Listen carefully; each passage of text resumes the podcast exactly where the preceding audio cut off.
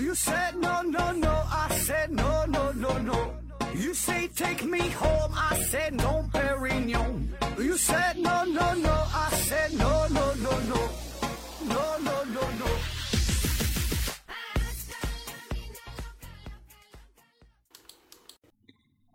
拼命探索，不计后果。欢迎您收听《思考盒子》，本节目由喜马拉雅平台独家播出。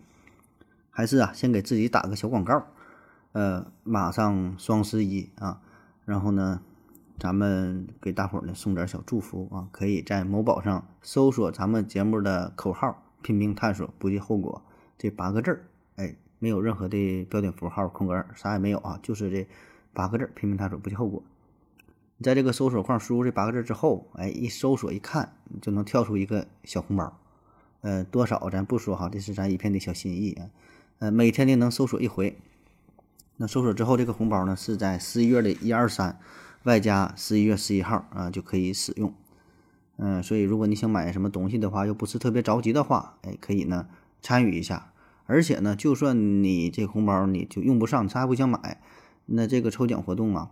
还有一定机会是获得 iPhone 十三啊，iPhone 十三，而最大的奖呢是一个八千八百八十八元的红包啊。当然，这个这个抽中的概率就比较小了啊。反正就是闲扯嘛，闲玩吧，也算是对咱们节目的一个支持了啊。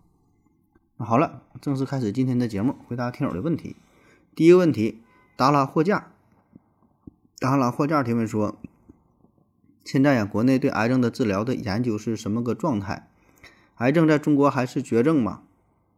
我听过一个节目，找不到了啊。内容是日本小野制药研发免疫疗法的过程，而且呢，那种要求啊，那种药，呃，对几乎所有的癌症都有效啊。正在针对不同的癌症申请 FDA，呃，但药权申请完得到二零五零年以后啊。这个药品的可信度有多少？我国的癌症药品什么时候能够做到这个级别？还是说我们已经超过他们了？嗯，关于中国药企呃研发这个肿瘤相关药物这方面啊，这个这个之类的问题，那这个中国药企啊，个人感觉哈，个人感觉中国药企和美国呀、日本呐、德国呀、瑞士啊、丹麦等等吧，和这些呃发达国家相比，咱们的制药工业啊还是有很大的差距。呃，美国制药经理人杂志曾经公布了2021年全球制药企业 TOP 50的榜单。那这个榜单的前十名当中啊，有六家呢不变啊，分别呢是这第一的是罗氏啊，以474亿美元啊再次夺冠。嗯，第二呢是诺华啊，是以不到三万呃不到三亿元的微弱优势啊排名第二。这个罗氏和诺华的都是瑞士的药企啊，都很强。嗯，剩下还有这几个老牌的劲旅啊，呃，强生、辉瑞、默沙东啊等等。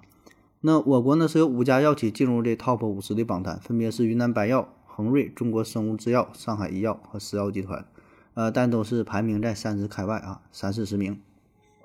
而这五家药企的呃总的这个这个这个呃销售啊，总的这个销售额，五家加在一起，基本呢。才和排名第十几、十八、十九左右的这个丹麦诺和诺德打个平手啊！诺和诺德这是呃主要做胰岛素这方面的啊，这个有一些朋友可能知道，就是诺和什么什么诺和荣、诺和瑞都参加的。所以呢，你可以看得出来啊，咱们这个药企呀，就从总体实力上来看啊，就跟人家还是有很大的差距。所以你这个收入不行啊，钱不行。那你在研发这一块呢，自然呢投入的也少啊，投入的这这个事儿。那我们看一看啊，就是咱这个药企呢，愿意花多少钱，愿意花多大比例的资金放在研发上呢？那二零二零年的数据，我国嗯研发投入最多的药企呢是百济神州，投入呢是达到了八十四亿人民币。第二呢是恒瑞，好像是投了四十九亿人民币。那听着是不少啊。但是呢，跟这些世界级的大药企，比如说罗氏哈，它每年的研发的费用啊，都在一百亿美元以上啊，换成人民币那就得是八九百亿人民币。嗯，还有刚才说这默沙东啊，还有这个嗯百时美斯贵宝，还有这个强生啊、辉瑞呀等等等等，他们的投入呢也都是差不多这个级别。都得是都得是将近百亿美元。所以你看，你投入的钱不够的话，嗯，研发出来的这个这个药品，特别是你说肿瘤这方面，就很难达到人家的这个成绩。所以呢，咱通过这个呃研发的经费。就是说，第一呢是这个绝对值啊，一第还有一个就是相对值。绝对值指的就是你愿意拿出多少钱，相对值就是你的愿意拿出的这个研发的费用占比自己的收入是多少，对吧？你一个企业可能没有多少钱，但是我愿意花大价钱放在这个呃药品的研发上，那就这个可以看出一个公司它的发展方向和它的追求。换句话说，如一个公司它这个营业额非常非常高，但是它不愿意拿钱去发展，那最后呢可能。呃，它发展的方向啊也不太好啊，因为啥？研发这个它是一个很烧钱的事儿，并不保证能够有相应的回报，很可能说你几亿、几十亿美元花了，到最后毛都没研究出来，我完全就钱就打水漂了啊，连个响都没听着。所以你看，咱们之前呢也也聊过这方面的话题啊，就是呃，经常被诟病的就是我们的卖这个保健品这些企业啊，这些所谓药企啊，就卖保健品的，那他们呢就。这就比较简单了，没有什么研发费用啊，它这一个药方能用几年、几十年不变，就是这个，就是这些成分，就这么去卖啊。当然了，你要想改变的话，人家还不乐意呢。人老头老太太喝这个喝习惯了，对吧？你配方也不能改呀，你改了那不骗人的吗？喝了这么多年了，所以呢，你看这个很很多就保健品呢，这些企业它放在研发上的投入就非常非常少，主要都是花在广告上，可能说百分之三十、四十甚至达到一半儿，就他的这个钱，他这个这个投资方面都是打。砸在广告上，那这有效果啊！广告做的好了，你自然就买。而至于成本是啥不重要。所以呢，你要是奔着这个方向去发展的话，那么你这个企业就基本是没有什么能拿得出手的含金量很高的一个一个药品啊，更别说是想治疗肿瘤。所以呢，回到你刚才说的这个问题，说咱们国内啊，对于这个癌症治疗处于什么状态？他说癌症在中国还是绝症嘛？那我个人的感觉哈，这个。咱目前的状态呢，嗯，只能算是一个起步的阶段啊，起步的阶段刚刚开始吧，呃，毕竟这个投入太多了啊，一般的药企呢根本就承受不了。就刚才咱说的那些，就是像像你说那些大企业哈，咱中国跟他们跟他们比较的话，人家的就是专门的研发的费用比你一年的收益都多，你根本拿不出这么这么多的钱啊。特别呢是说这个肿瘤的治疗方面啊，投入呢更多。但是呢，我觉得这里边有一个好的现象，就是咱们的药企呢也开始一点点的转变，愿意把更多的资金呐、精力呀放在呃原发药品的研制上，而并不是说呃等着人家这个专利这个到期之后，然后再再再用过来，或者是跟人家模仿一些药品，我觉得这个是一点转一点点的转变吧，对吧？从模仿到这个研发研制啊，然后说这个癌症现在还是不是绝症啊？这个就是一个定义的问题了，就是您如何去定义定义一个病叫做癌症？那比如说肺癌，那我做了手术之后，用了一些呃放疗、化疗一些药物，那活了五年、活了十年，那你说这还是不是绝症呢？对吧？最后他可能因为呃其他的原因导致死亡，比如说车祸的意外，那这个算不算绝症呢？所以这就是一个定义的问题。包括说你说感冒是不是绝症？这感冒也没法治愈啊，每年都会得感冒，那么那感冒算不算绝症啊？所以这个就看你如何去。定义这个绝症啊，怎么叫绝症？说得了这病之后啊，活过几年，啊，活过十几年、几十年，对吧？或者说有什么症状啊，就很难去定义绝症这个词儿。而且呢，现在这个治疗癌症的目的，就是人们也是开始接受这个事儿了，对吧？不是说单纯把这个瘤子给给这个切除掉，那很多肿瘤可能切不了了，但切不了呢，我们还有别的办法，我们是朝着这个延长患者的。生命的这个时间，提高他生活的质量，呃，减少病人的这个痛苦啊，作为目的。所以呢，这些治疗的这个总体效果是比以前呢是有着很大的提升。嗯，然后你说这个日本的药企啊，小野制药，小野这个是非常有名了，不不只是说在日本，在世界范围内也是也是嗯很优秀的一个药企啊，特别是在这个免疫治疗方面，就是就是。就是这个肿瘤哈这方面药物的研发，你说的这个药啊，我感觉应该说的是 PDE 单抗，嗯，欧迪欧迪沃哈，欧迪沃，中文的商品名叫欧迪沃哈，嗯，欧迪沃这个这个发音，它这是一个日语的发音，应该是，呃，二零一四年七月啊，在日本呢是率先获得了批准，也是全球获批的首首款的 PDE 免疫疗法。最开始呢，主要是治疗这个黑色素瘤，嗯，后来呢，就是就发现呢，它这个效果对呃其他肿瘤呢也有也有一些作用啊，可以通过嗯利用人体自身免疫系统可以呢对抗癌症啊。我估计你说的是这款药。下一个问题，嗯，当老货架提问说，为什么？高生火化是可以生成舍利，普通人不能啊？是吃的不同还是什么原因？呃，山西有个佛塔呀，有释迦摩尼的牙舍利啊。专家检测牙齿呢有两千五百年历史，比较合理。但上面的舍利有三十亿年的历史，是一个叫做高斌博士测的。这个舍利是六方晶系六方晶系陨石钻石。这不可能是地球上的东西，人才两千，人才有两千五百年，牙的舍利怎么有三十亿年？嗯，第一个你说这个高生火化之后可以形成舍利啊，普通人怎么不能？这个呀，其实是一个误区。所谓的舍利，就是指的修行的人死了之后，他的遗体、他的遗物、他的遗骨，呃，火化之后留下的骨灰，它没有什么特殊的含义，只不过叫法不同，就是我们。就是就是一般的人死了之后给火化了，这东西就叫骨灰。那，就是修行的人、出家的人，他火化之后也会形成骨灰，只不过我们管这个骨灰叫做舍利，仅此而已。嗯，不信可以翻看一下哈，就是一些记载啥的，它就是这么个定义，没有什么那么复杂的事儿。只不过呢，后人呢给这个舍利强加了一些神秘的色彩啊，说是什么得道的高僧啊，如何如何的。最后呢，死了之后，哎，修炼什么这个这个舍利呀，闪闪发光的，晶莹剔透的啊，不是这样，它就是一个骨灰，没有没有那么神奇。还有人说这个是修行的人经常吃素，得了什么胆结石或者什么肾结石，这个石头啊，跟那个呢也没有啥关系。就是不管是谁的火化之后，都会留下点骨灰，留下点东西，明白吧？只不过就是管修行人这东西叫做称作舍利而已。至于你说这个舍利三十亿年的这个，我就没查到这个资料哈，我不知道你是从哪看的。反正如果要是来自地球上，这个不太可能。三十亿年前的恐龙好像还没有呢，三十亿年前应该地球大陆还形没形成都不好说。那时候整个地球还是一片汪洋啊，好像还没有陆生的生物呢啊。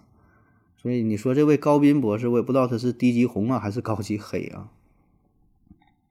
下一个问题。嗯，中国已经用探测器在在月球背面，在月球背面登陆了啊！各国呢也对整个月球表面做了测绘，呃，也没发现太大的问题。为什么还有很多人认为月球背面是外星人的基地？还有月震仪检测显示月球可能是空心的，是真的吗？还有月球月球的月壳非常硬啊，你知道有多硬吗？为什么这么硬？啊，是什么东西组成的？生物和死物到底有什么区别？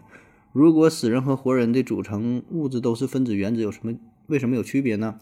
百度上说活物和死物的区别有很多说法，但好像没有个定论啊。其中最简单的说法是一个有意思，一个没有意思。但是意思怎么能够看到？嗯，或者是能够检测到啊？这个这个问题比较多啊，咱们一个一个看，嗯。第一个问题说，为什么有人认为月球背面是外星人的基地啊？这个说法流传非常的久远了，流传也是甚广。我们基本呢也都听过这个这个说法，这是一个非常经典的阴谋论吧？因为你没法去证伪啊，特别是最开始啊，就是月球它是被地球潮汐锁定了，所以呢我们在地球上没法看到地月月球的背面，我们只能看着。就是月球的一面，我们看到的月亮它只是这一面冲着咱们，那一面呢就看不着。所以呢，这事儿就是让让我们产生了很多的猜测。哎，就说那这个外星人猫在这个月球的背面，特别是上世纪，呃，美苏争霸期间，然后又发射卫星，特别是这个老美阿波罗登月，所以呢，那个时候对于这个月球，大伙儿也是非常的关心，那各种猜测呢也是越越来越多。而且呢，当时这个技术手段呢，想探测月球的背面呢，也是非常的困难啊。所以呢，有人就一人嘛，呃，提出这种说法，说外星人是呃，这个月球背面是外星人的基外星人的基地啊。所以呢，你看这个，这就符合了阴谋论的这些这些要求，对吧？很有意思，很好奇，然后又没法去证伪，大伙儿就非常去关注啊，所以呢流传的很广。第二个问题说这个月球啊是不是空心的啊？这也是一个关于月球的一个非常经久不衰的这么一个话题。那么月球到底是不是空心的？目前呢还没法给出一个非常明确的答案啊，只是有很多猜测。那说为什么月球是空心的？首先呢，从这个月球的密度上来看，月球的整体的平均密度是三点三五克每立方厘米啊，因为这个是可以计算出来的，对吧？我们可以利用。呃，一些一些现代的一些手段，一些一些这个公式可以测算出月球的体积和它的重量，所以呢，综合的它的平均密度是三点三五克每立方厘米，而地球的平均密度是五点五一克每立方厘米。那你看这个月球的平均密度明显是小于地球，所以呢，就推测呀，说这个月亮有可能中间是空心的，因为啥呢？就是现有的这个研究结果，这个资料表明吧，月球和地球的构成它应该是差不多。啊，从它的诞生的时间，包括它组成的这个成分呢，应该差不多。而且呢，还有一种说法说，这个月亮跟这个地球，它就是地球的一部分，后来是被撞撞飞了嘛，说那组成成分应该跟地球是一样的，对吧？所以呢，它这个密度应该是差不多。那么为什么实际的测量的结果和推测的结果不一样啊？唯一的理由就是月球中间是空的啊，所以呢，它总体的密度是更小一些。那还有一方面原因呢，就是这个月刃实验哈，你也提到了。美国阿波罗计划呢，曾经在月亮上放了呃五台地震仪啊，就监测这个地震活动的。那每当有陨石撞击到月球之后，都会引起月震啊，咱们叫地震嘛，这就叫月震啊。那根据这个检测的结果就显示，每次月震的时间呢，都要长达数个小时。那如果同样的这个撞击发生在地球上的话，大约呢只能维持几分钟左右。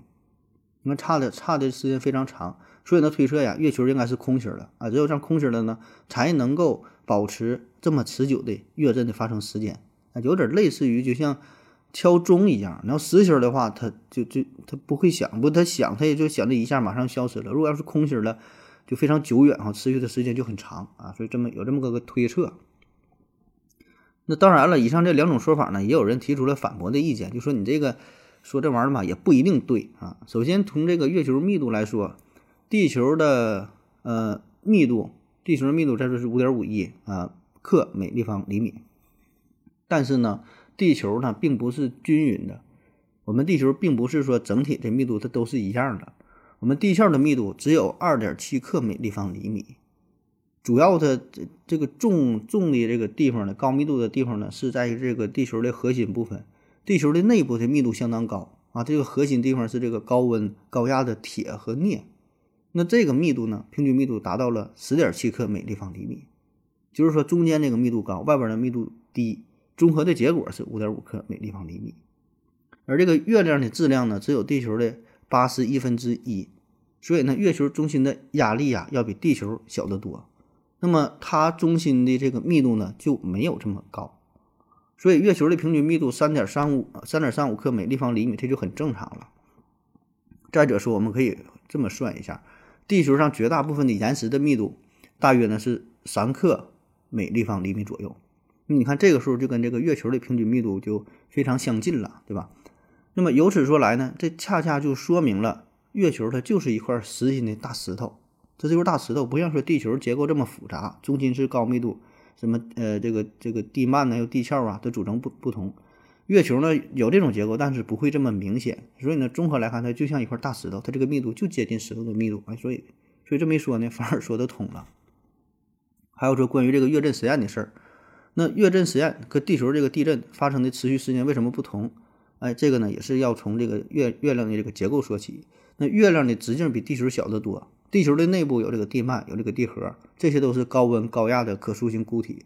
所以呢，声波在这里边传导的话，衰减的速度会非常快。而月球呢是暴露在零下二百七十摄氏度的这个状态当中，所以呢内部的温度也是比较低。那当这个物体温度比较低的时候，声波呢在里边衰减的速度就比较慢，持续的时间就比较长。啊，再有这个月亮上可能也是没有水，加上什么岩石的一些破裂的性质，总之吧，就是这个这些结构的特点就造成了声波在月亮上衰减的就比较慢。所以呢，我们并不能完全就由此推导出说月亮中间就是空心的啊。至于说里边住着外星人，这个这就是更是一种一种一种意淫啊，这就没有什么确切的证据了，对吧？下一个问题啊，都没说完呢，刚才还提到一个什么呃生物食物哈，生物食物怎么区别啊？这就是一个定义的问题了，对吧？这是你自己提出的问题，那你管什么叫做生物？你管什么叫做食物呢？对吧？你你既然你提出这个词儿了，那就得由你来定义，对吧？你你自己定义，你自己比较这事儿就完事儿了。那我觉得这个问题的核心呐，所谓的生物呢，它呢有两个最基本的功能，呃，就是这个呃生存和繁衍啊。所谓的生存就是能够进行能够进行新新陈代谢，能跟外界进行物质能量的交换。繁衍了就不用说了，就是生孩子和繁衍下一代呗。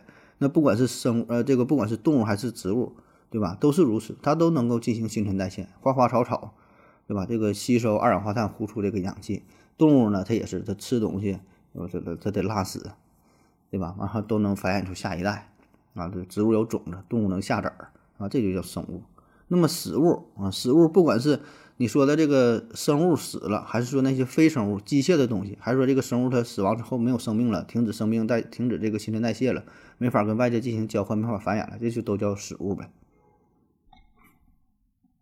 下一个问题，为什么有些药品上面写着？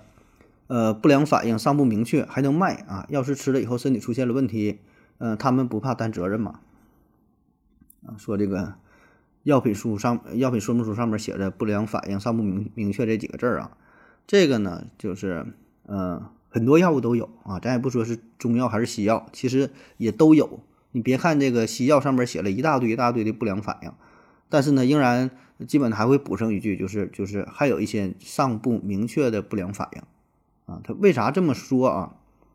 一方面呢是表明了这个科学的严谨性啊，另一方面呢，从法律层面来说呢，咱说也是划清了划清了责任啊。像你说的，吃了以后身体出现问题，不怕担责任吗？哎，恰恰是说了这句话，相当于一个免责声明。哎，那意思呢，我告诉你了啊，这个有可能还有其他的不良反应，但是我们不知道，您自己选择。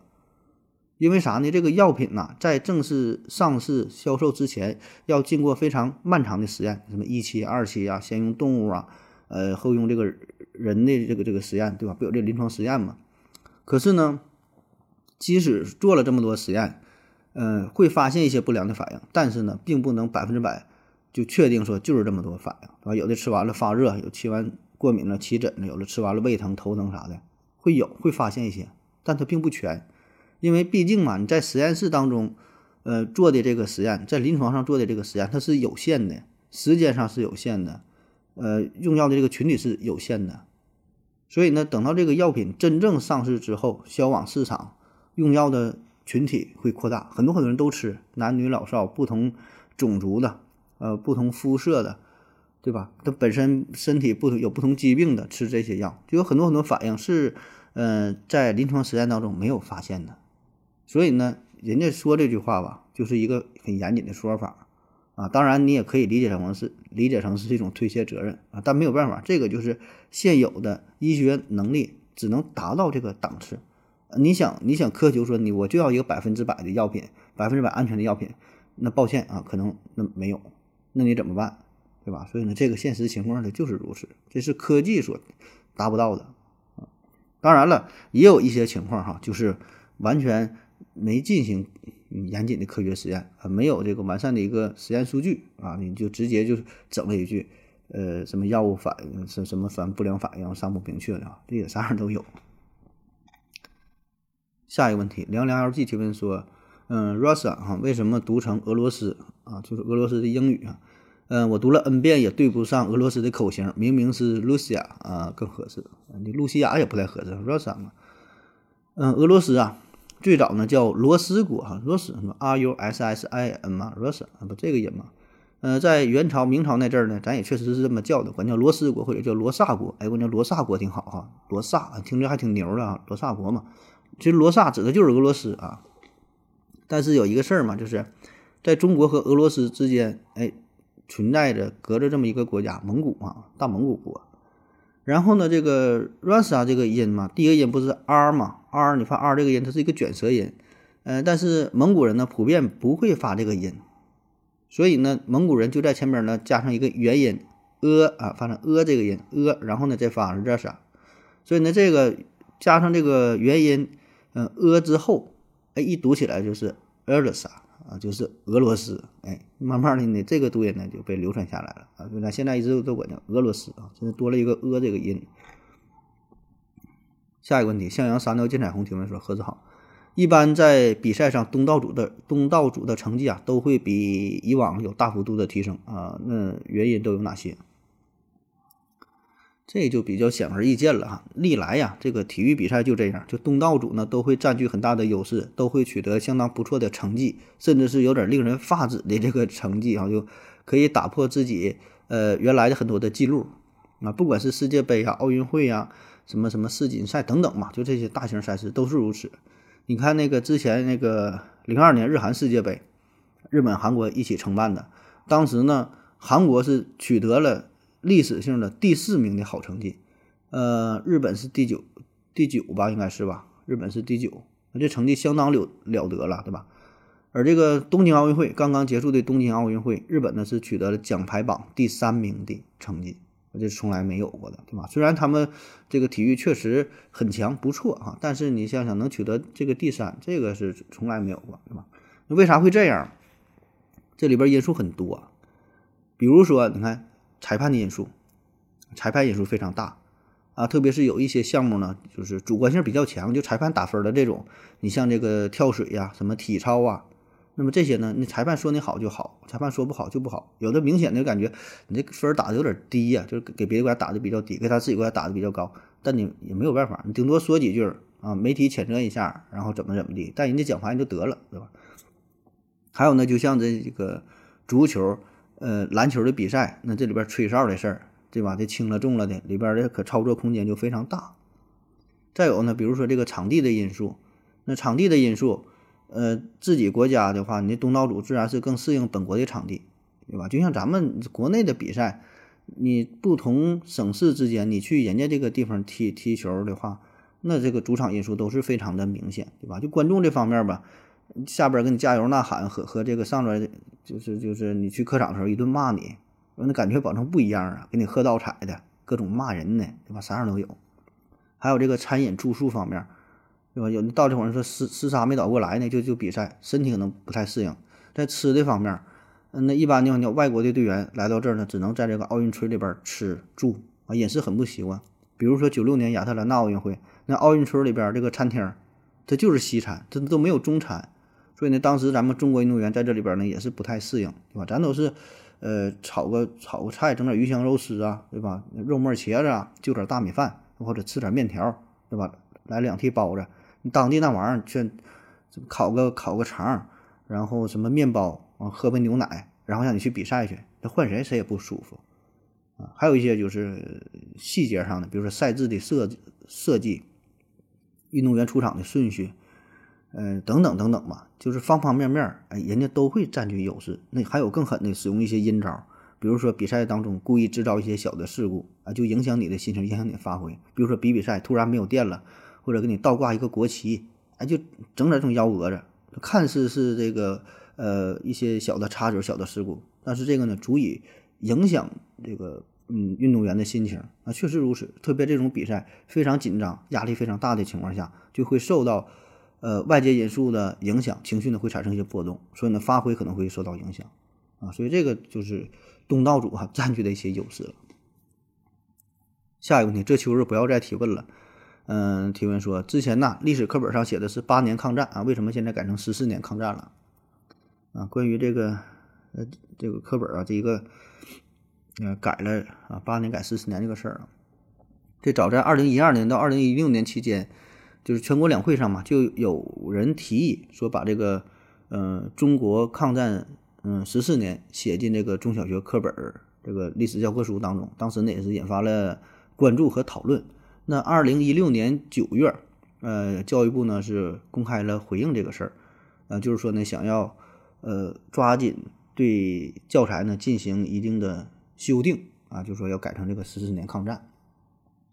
呃，为什么要改哈？这怎么回事？怎么八年还十四年？怎么差了六年？这怎么算的呢？咱经常说的这个八年抗战呢，指的就是一九三七年七七事变开始，一直到一直到一九四五年嘛，就八年。而说这个十四年呢，就是从一九三一年九一八事变开始，一直到这个一九四五年，啊，所以你就差了这六年。那么前面这六年，嗯，三一年到三七年，这个呢是局部抗战，后边这八年呢就是全面抗战啊，全国抗战。所以呢，我感觉这个这两种说法吧都没毛病啊，本质上也没有什么矛盾，没有什么冲突，对吧？这都是一个事件嘛，就是历史事件一个延续。所以呢，这个重点原来说八年呢，就是侧重说全面抗战啊，全国一起一起这个抗战这个事儿嘛，就是八年。那之前这个六年呢，局部时期啊，这个军事行动呢主要集中在咱们的东北和华北地区啊，所以是局部地区。那从规模上来看呢，就是呃相对来说比较小，对吧？那后面这八年呢？范围广啊，规模更大，投入也更多，所以呢，我觉得这就是一个事儿啊。嗯，改了呢也挺好，嗯，反正我觉得改了呢应该能显得更全面一全面一些啊。然后呢，再把说整体这个事件呢划分为不同的阶段啊，这样的话呢，呃，我觉得会更全面一些吧。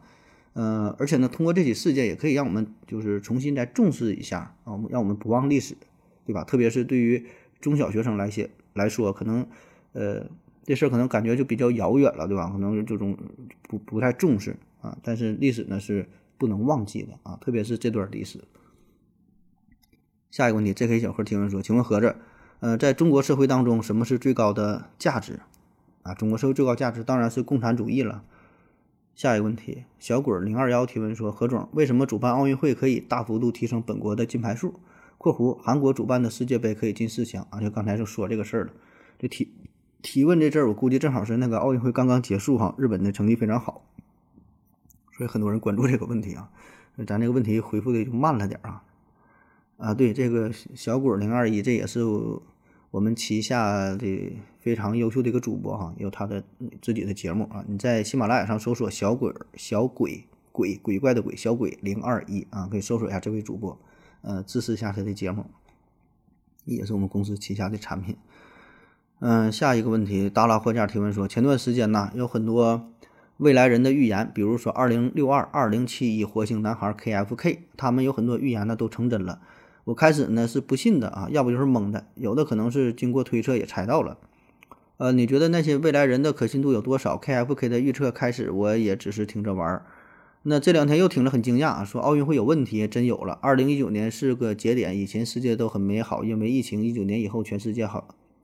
全世界好像都美好了，又准了，呃，还有关于吴亦凡的竟然也准了。我觉得 KFK 的，呃，你觉得 KFK 未来人的可信度高吗？何子老师，呃，有时间也做一期对未来的预测吧，把那些未来人全部秒杀。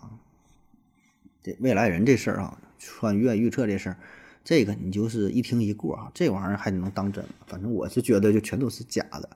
呃，经常在网上会看到说有人声称自己是从未来穿越回来的，然后呢做了一些预测。然后有些事儿呢，说的还真就挺准啊。这个反正，反正咋说呢，就是听个热闹呗。嗯，想制造一些热点呐，想出名啊，嗯，蹭点流量啊，对吧？就也也就这么回事儿。因为啥？你看他这个预言，你感觉挺准，其实咋说呢，也就是挺模糊的。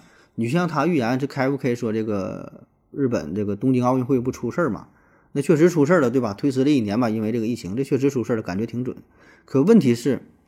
这就算不推迟一年，如期举行的话，它也算是出事儿。因为啥呢？你说啥叫出事儿啊？这事儿是出到多大程度啊？你想奥运会这么大型的活动，不可能百分之百完全的顺利，中间呢一定会有一些或大或小的一些小差错，对吧？一定会爆出来一些小的问题。